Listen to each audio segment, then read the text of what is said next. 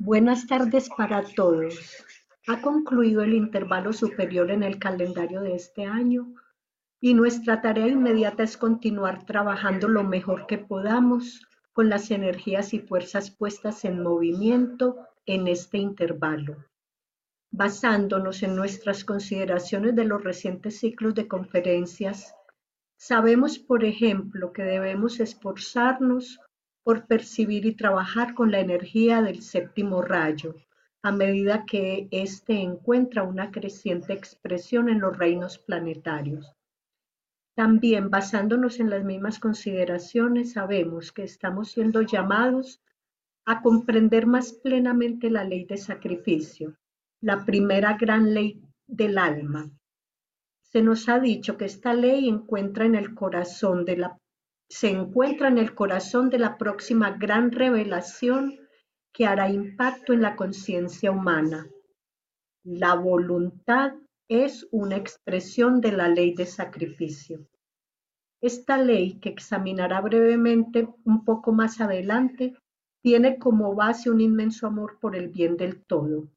El amor genuino por el bien mayor se desarrolla naturalmente cuando se experimenta la profundización de la conciencia del alma. Mientras avanzamos, digamos juntos el mantra del amor. En el centro de todo amor permanezco. Desde ese centro yo el alma surgiré. Desde ese centro yo el que sirve trabajaré que el amor del ser divino se derrame por todas partes, en mi corazón, a través de mi grupo y al mundo entero.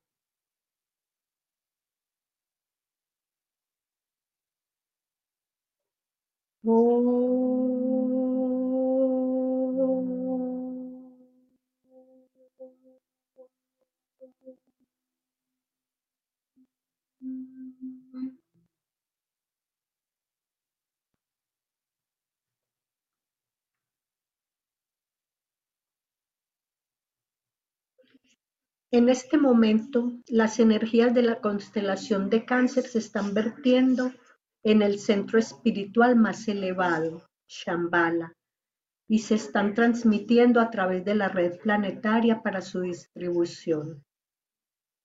Este signo es descrito por el tibetano como una de dos puertas, siendo la otra el signo de Capricornio su polo opuesto. Ambos signos forman parte de la cruz cardinal. Cáncer es el signo de la encarnación inicial del alma, mientras que Capricornio es el signo donde el discípulo demuestra un grado notable de fusión con el alma y la liberación de la identidad con la forma. Dicho de otra manera, el alma inicia su descenso a la materia en cáncer, mientras que en Capricornio logra plenamente su misión espiritual de facilitar la transfiguración de la personalidad. También se habrá contribuido a la redención de la sustancia y a la liberación de los prisioneros del planeta esas vidas débicas que se expresan a través de la sustancia material. La nota clave para este signo es construye una casa iluminada y en ella moro. Pensando en esta casa iluminada como la cualidad de la conciencia individual, se puede ver en esta nota clave un énfasis en el esfuerzo del individuo que está en el camino del discipulado para iluminar cada vez más la sustancia de la conciencia. Esto implica un alineamiento cada vez mayor de la personalidad con el alma, una tarea que toda persona comprometida con este camino está llamada a lograr, ya que la luz del alma es la que proporciona la visión necesaria para reconocer cómo se puede ajustar el comportamiento con el fin de facilitar un mayor alineamiento. Si bien se puede brindar ayuda de muchas maneras a través del apoyo de los compañeros de grupo, la tarea de fortalecer la afluencia de la energía del alma y construir una casa iluminada en la conciencia es, en última instancia, algo que solo el discípulo puede realizar por sí mismo. Se podría decir que los cimientos de esta casa iluminada se establecen a través de la liberación de esos prisioneros del planeta, de esas vidas débicas que conforman la totalidad de los vehículos de la personalidad individual. Además, a, medida que la experiencia de la conciencia de grupo se profundiza, también se entiende que esta casa iluminada no se construye solo para el beneficio espiritual del individuo. La iluminación de la conciencia individual eleva y llena de más luz la conciencia colectiva de la humanidad. Así se fortalece esta conciencia colectiva y el discípulo habrá contribuido a la construcción de la casa iluminada colectiva de la humanidad. En la sección sobre el signo de cáncer en astrología esotérica se dan ideas de simientes para cada signo astrológico con el fin de describir lo que se ha llamado la intensificación de la luz en la luz, con el entendimiento de que la naturaleza del alma es esencialmente luz. La frase simiente para cáncer es la luz dentro de la forma. Se dice que esta frase describe la luz difusa de la sustancia misma, la luz oscura de la materia, que espera el estímulo proveniente de la luz del alma.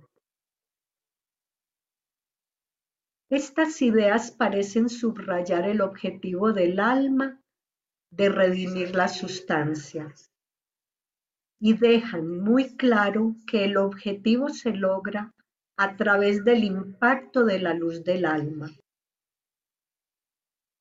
En relación con esto, es interesante notar que el tibetano describe a cáncer como el signo de la conciencia de masas.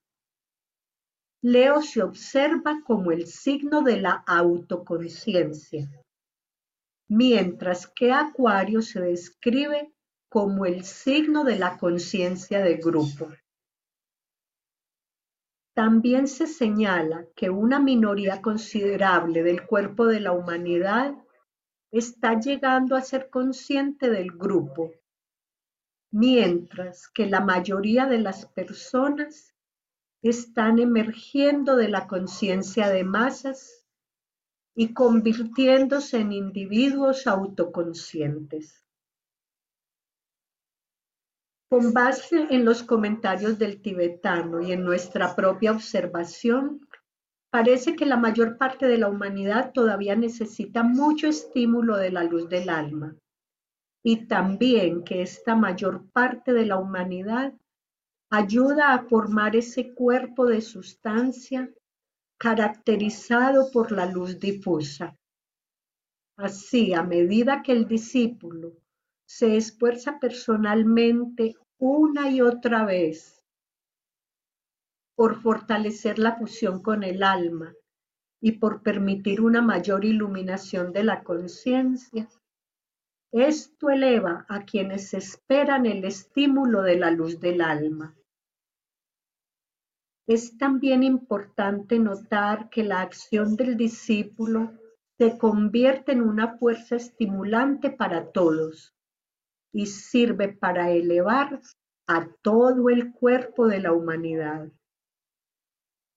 Como es bien sabido, el proceso de fusión con el alma implica un esfuerzo constante y continuo para purificar y refinar la sustancia de los vehículos de la personalidad.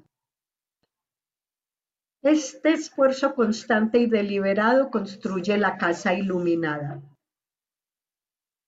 A los estudiantes de la escuela arcana se les proporciona mucha información sobre cómo fortalecer el alineamiento personalidad-alma.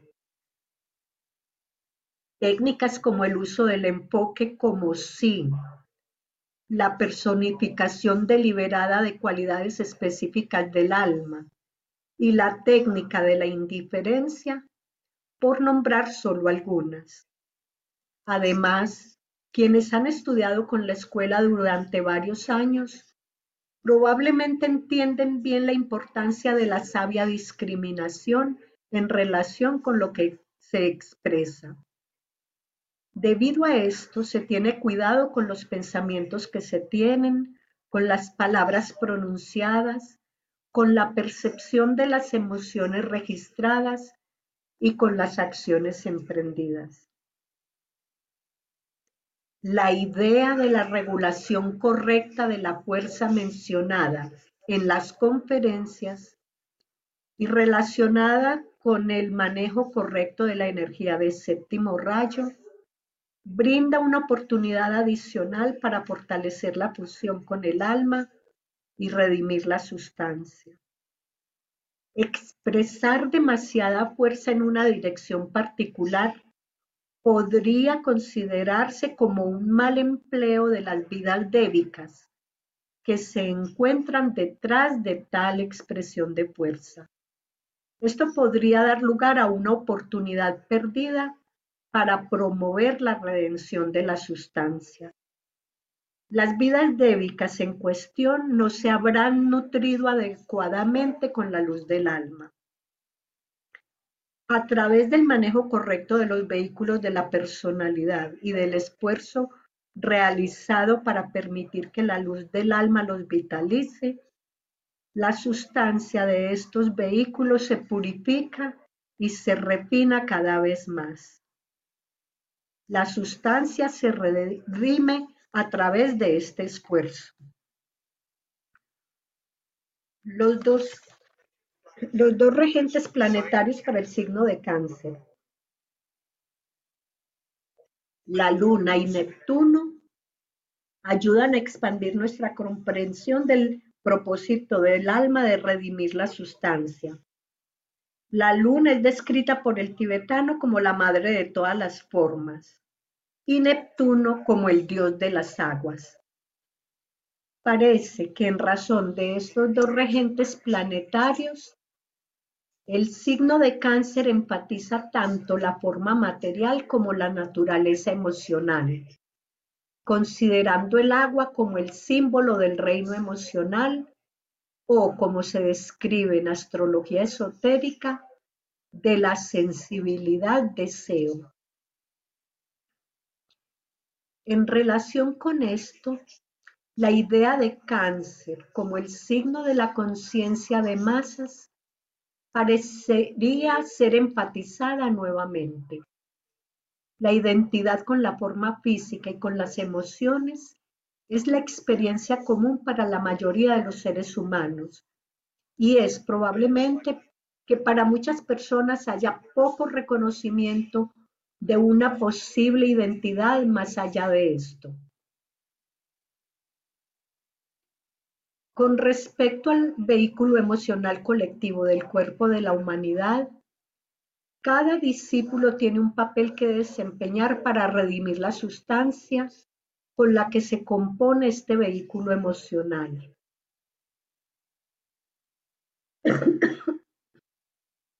Haciendo referencia a la ley de sacrificio una vez más, en Discipulado en la Nueva Era, volumen 2, se señala que el segundo punto de revelación, la voluntad es una expresión de la ley de sacrificio, se refiere a la necesidad de santificar o renovar la naturaleza astral o emocional de la humanidad.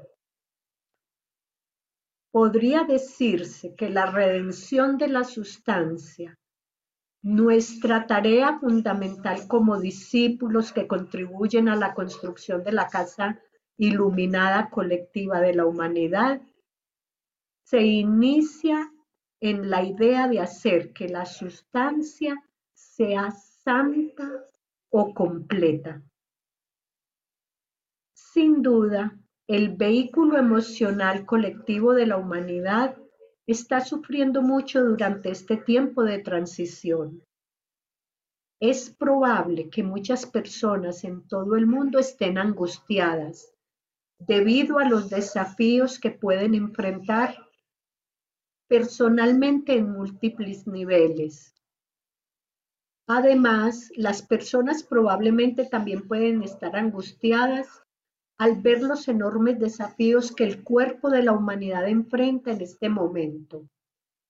Desafíos como la guerra y el conflicto en curso en muchos lugares, los continuos problemas por la pandemia mundial, la amenaza del desafío climático, el esfuerzo de las facciones autocráticas buscando disminuir la libertad de las personas, y la desigualdad actual en la distribución de los recursos mundiales, incluido el recurso del dinero, por nombrar solo algunos. Claramente, el clamor de la humanidad está siendo cada vez más penetrante y por esto la responsabilidad del discípulo es evidente se debe hacer un esfuerzo consciente para mantener las aguas del propio vehículo emocional individual en calma, sin problemas, sin importar la naturaleza de las circunstancias de la vida actual. Esto permite liberar de su aprisionamiento a las vidas débicas que componen el vehículo emocional y redimir la sustancia a través de la cual se expresan. Como afirma muy claramente el tibetano en relación con el signo de cáncer y la demostración de dominio del vehículo emocional, el control del alma hace desaparecer esotéricamente a la luna y todo vestigio de vida neptuniana. Una vez más, el esfuerzo individual para lograr esto contribuye a la elevación del todo. Esta idea de redimir la sustancia y liberar a los prisioneros del planeta se encuentra en el corazón de la ley de sacrificio, la primera de las siete leyes de la vida del alma o del grupo.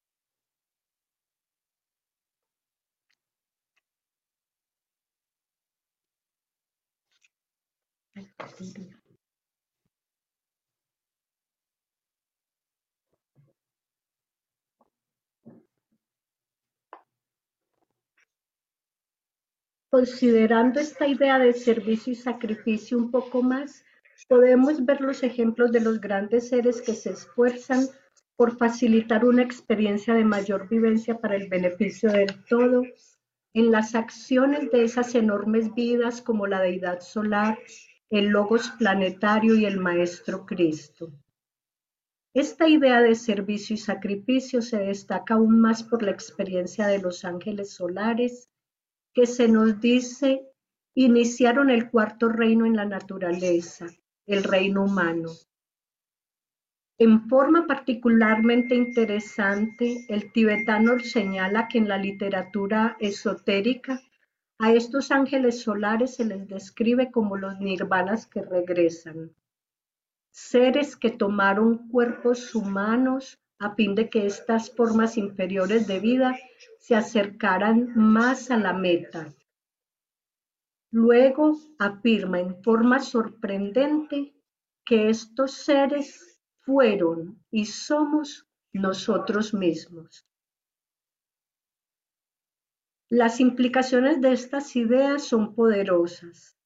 A través del proceso de fortalecer constantemente la fusión con el alma, el discípulo se libera gradualmente de la identidad con la forma, con los vehículos de la personalidad y así la identificación con el alma y su naturaleza se fortalece cada vez más. Con el tiempo, la identidad con el alma también es reemplazada por una expansión aún mayor de conciencia. La identidad con la triada espiritual y con el aspecto de la vida misma. A medida que se acepta la responsabilidad de esta expansión de la vida registrada, de la visión registrada, se reconoce la responsabilidad de brindar oportunidades a las vidas planetarias menores, a los prisioneros del planeta, para que experimenten una mayor vida. A medida que se acepta esta responsabilidad, entonces compartimos la manifestación de la ley de sacrificio. En cierto sentido, a medida que la luz del alma ilumina cada vez más nuestra conciencia, no estamos permitiendo que lo que una vez fuimos, cuando nos identificamos con la personalidad retroceda gradualmente y se desvanezca a través de un acto de sacrificio y servicio. Entonces, a medida que la conciencia se mueve en un nivel más alto de la espiral y aparece a la vista el siguiente anillo de la espiral, la identidad con la triada espiritual y el aspecto de la vida no se podría permitir que nuevamente, a través de un acto de servicio y sacrificio, el anhelo de identidad con el alma retroceda gradualmente y se desvanezca en la experiencia de una luz aún mayor.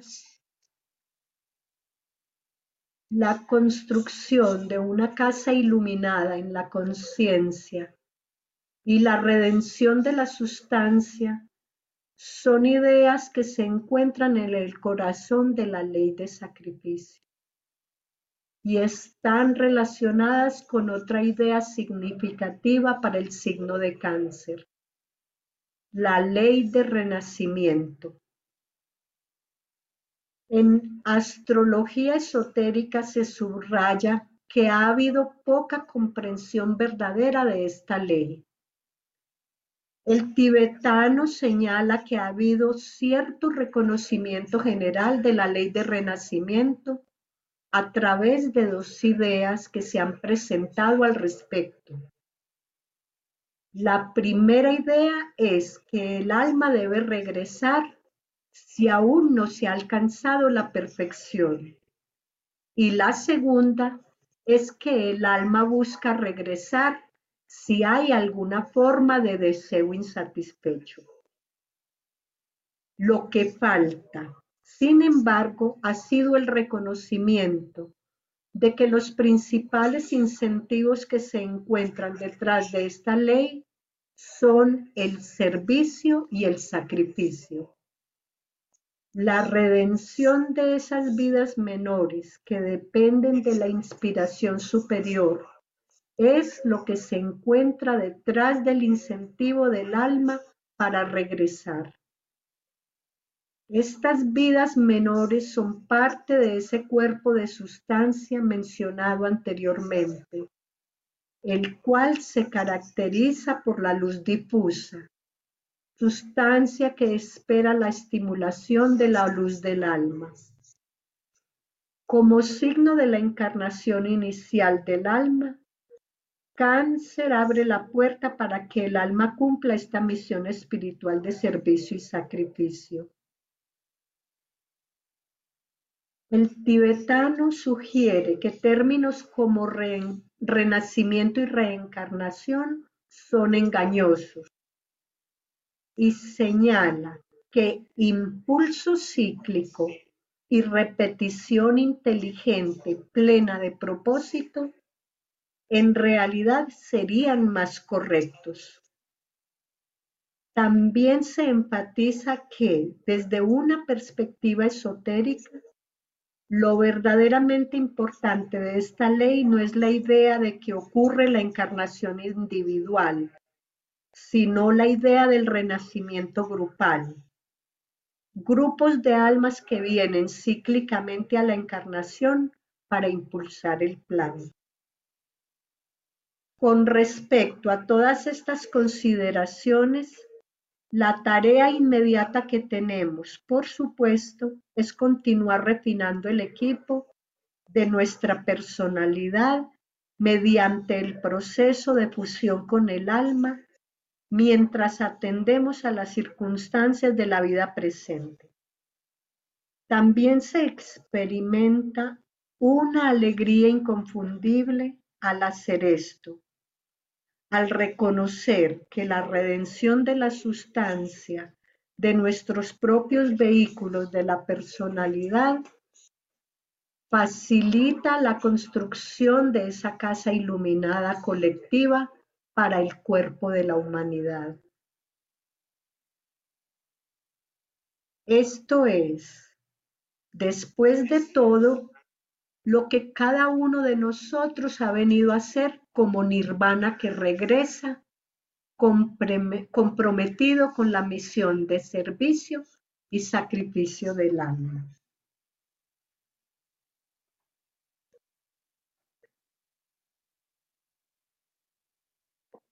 Ahora comenzamos nuestra meditación.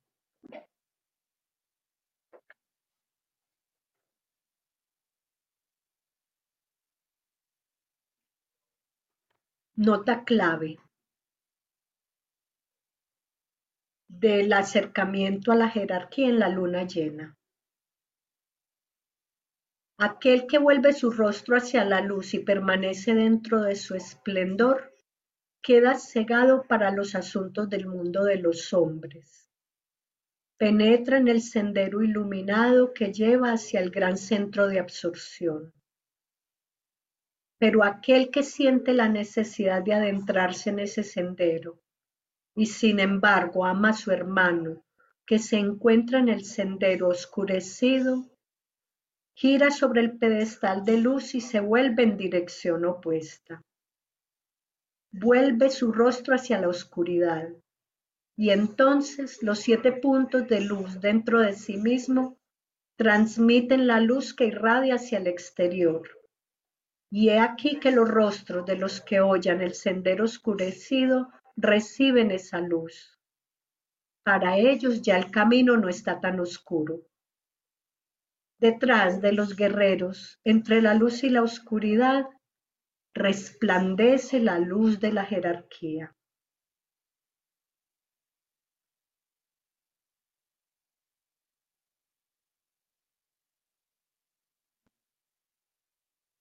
Dejar penetrar la luz. Etapa 1. Fusión de grupo.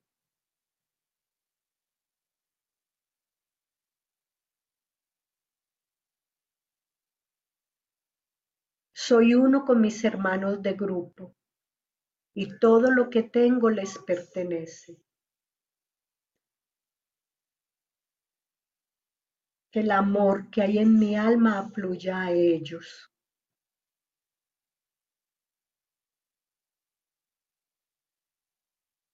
Que la fuerza que hay en mí los eleve y ayude.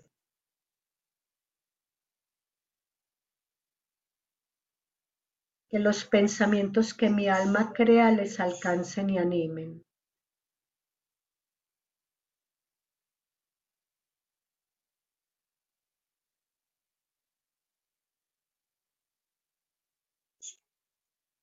Etapa 2. Alineamiento. Proyectamos una línea de energía iluminada hacia la jerarquía espiritual del planeta el corazón planetario, el gran Rama de Sanat Kumara, y hacia el Cristo en el corazón de la jerarquía.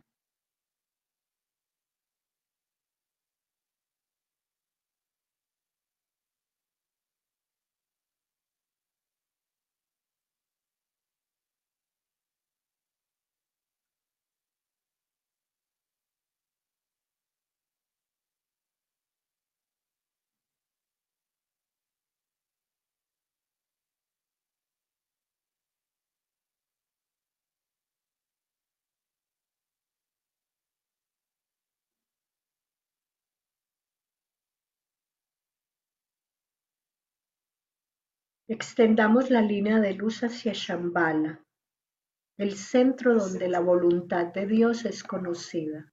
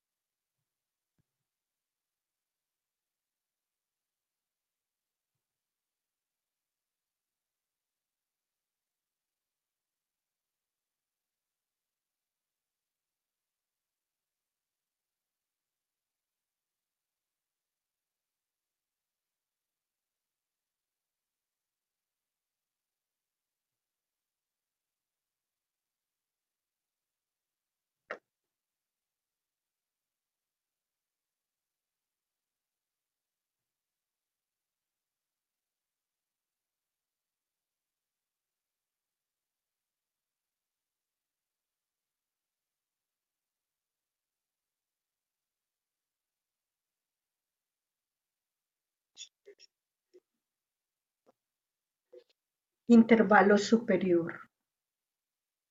Mantengamos la mente contemplativa abierta a las energías extraplanetarias que afluyen a Shambhala y se irradian a través de la jerarquía.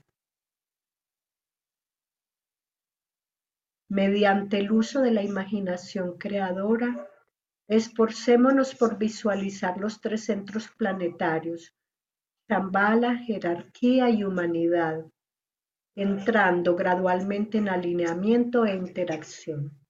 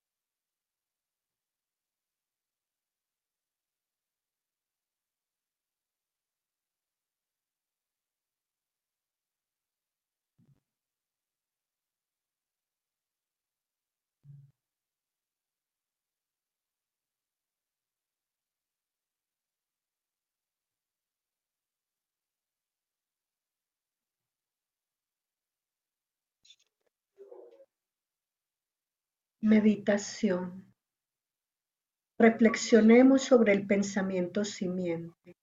Construyo una casa iluminada y en ella moro.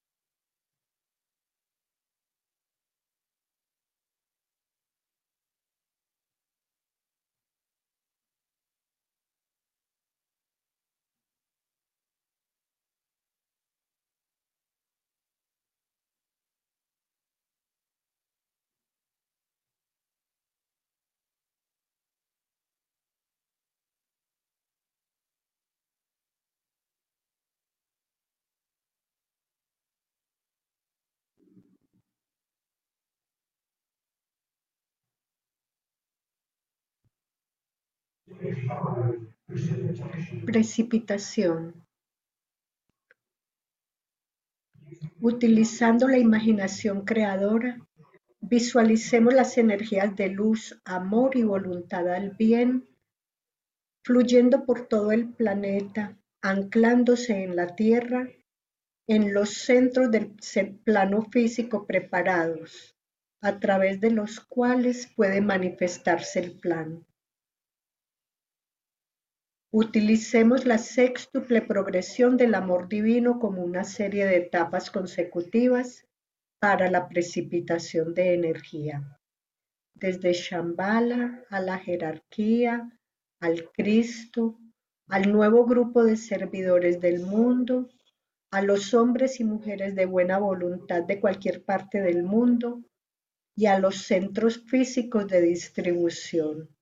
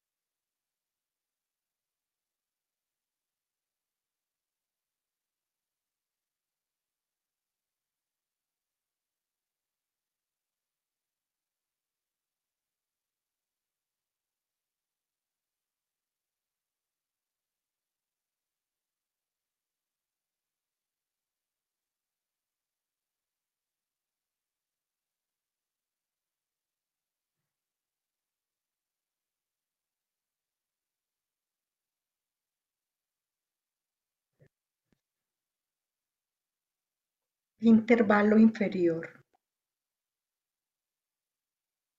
Nuevamente como grupo enfocamos la conciencia dentro de la periferia del gran Rama. Juntos afirmamos.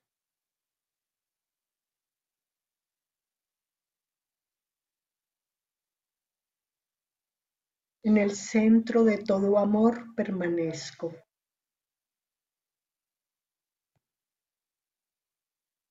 Desde ese centro, yo el alma surgiré.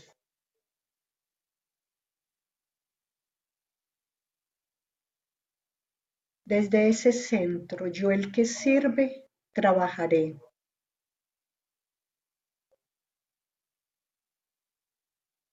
Que el amor del ser divino se derrame por todas partes.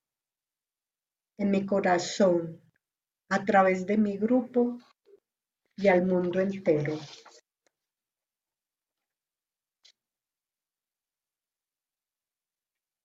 Visualizamos el descenso del influjo espiritual liberado desde Shambhala, pasando a través de la jerarquía y afluyendo a la humanidad mediante el canal preparado. Consideremos de qué manera estas energías entrantes establecen el sendero de luz para el advenimiento del instructor mundial, el Cristo.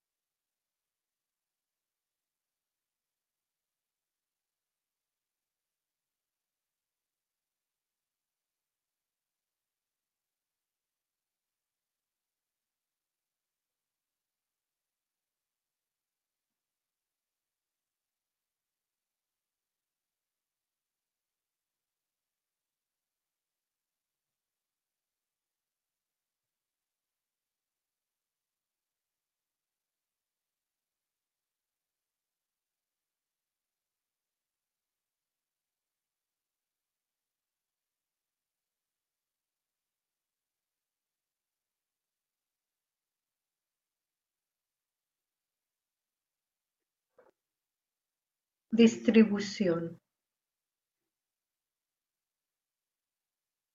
A medida que entonamos la gran invocación, visualicemos la afluencia de luz, amor y poder desde la jerarquía espiritual a través de las cinco entradas planetarias. Londres, Darjeeling, Nueva York, Ginebra y Tokio iluminando la conciencia de toda la raza humana.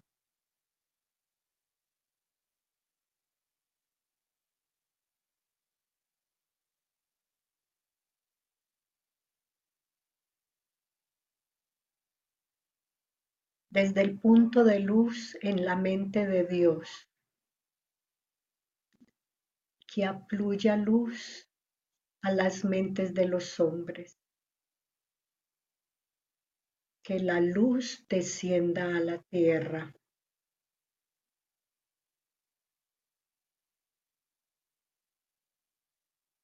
Desde el punto de amor en el corazón de Dios, que afluya amor a los corazones de los hombres. Que Cristo retorne a la tierra.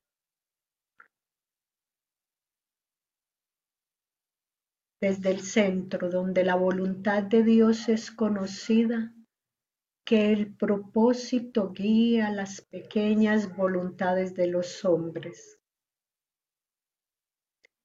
El propósito que los maestros conocen y sirven.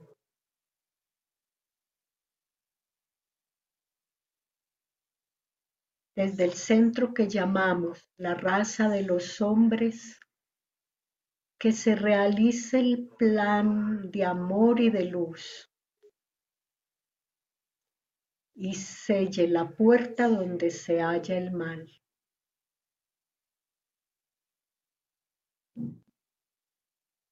Que la luz, el amor y el poder restablezcan el plan en la tierra.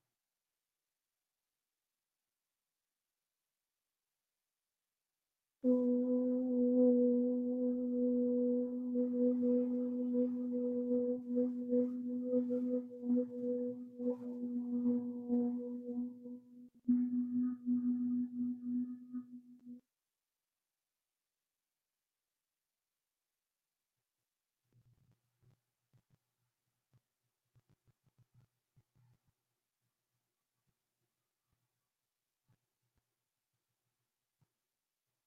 嗯。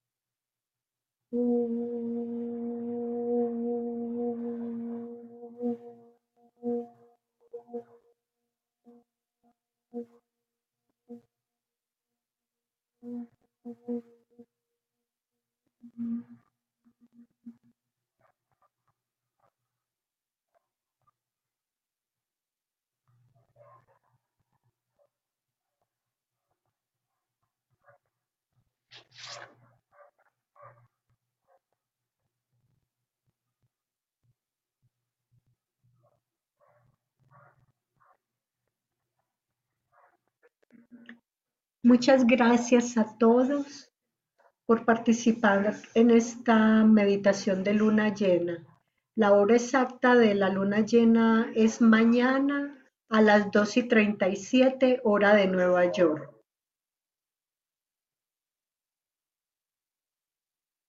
Y el eh, siguiente encuentro de meditación de luna nueva es el 29 de julio a las 6 de la tarde.